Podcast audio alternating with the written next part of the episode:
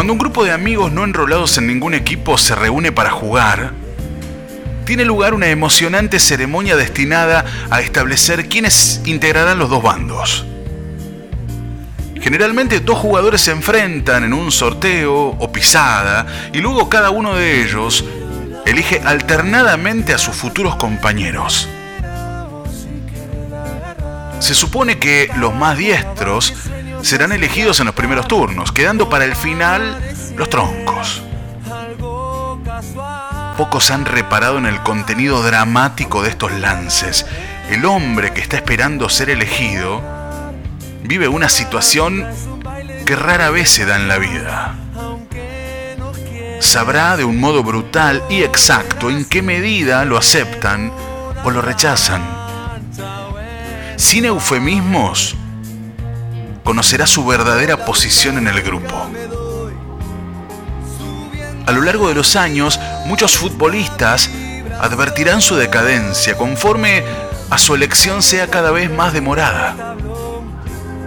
Manuel Mandev, que casi siempre oficiaba de elector, observó que sus decisiones no siempre recaían sobre los más hábiles.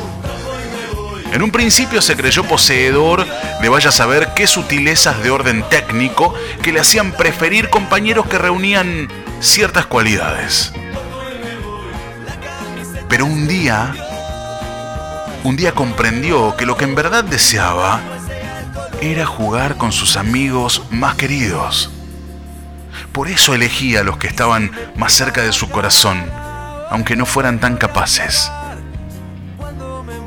El criterio de Mandev parece apenas sentimental, pero es también estratégico uno juega mejor con sus amigos.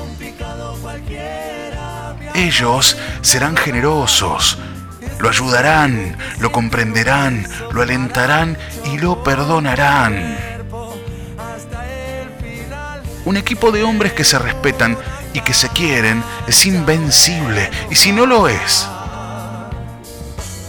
si no lo es, más vale compartir la derrota con los amigos que la victoria con los extraños indeseables.